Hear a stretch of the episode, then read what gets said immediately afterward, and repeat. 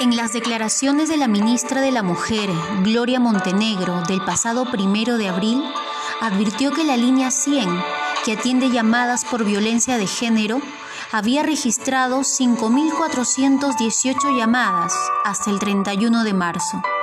De esa cifra, 528 eran de mujeres en situación de agresión grave.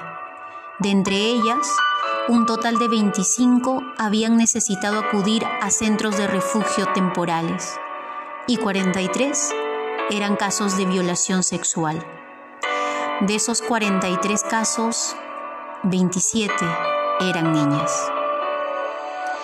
Coronavirus y violencia de género son dos términos que ya por separado generan sentimientos como el miedo. Si los juntamos, la combinación puede ser peligrosa. El domingo 15 de marzo del 2020, el presidente Martín Vizcarra decretó el estado de emergencia, seguido de una cuarentena que inició a las 00 horas del lunes 16 de marzo y nos dijo a todos, quédate en casa.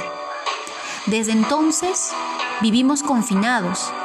La mayoría de las personas no podemos salir de nuestras casas si no es para lo estrictamente necesario y para mucha gente el confinamiento está resultando difícil de cumplir por las implicaciones sociales que ello tiene.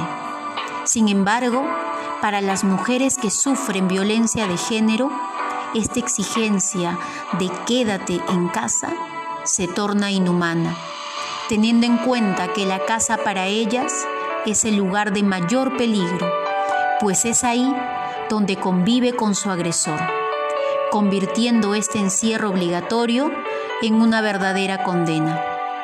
Condenadas a vivir con sus maltratadores, las mujeres que sufren violencia de género son las grandes víctimas de esa situación generalizada de confinamiento.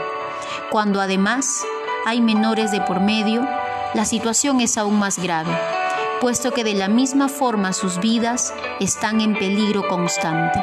Su hogar puede ser un lugar de miedo y abuso.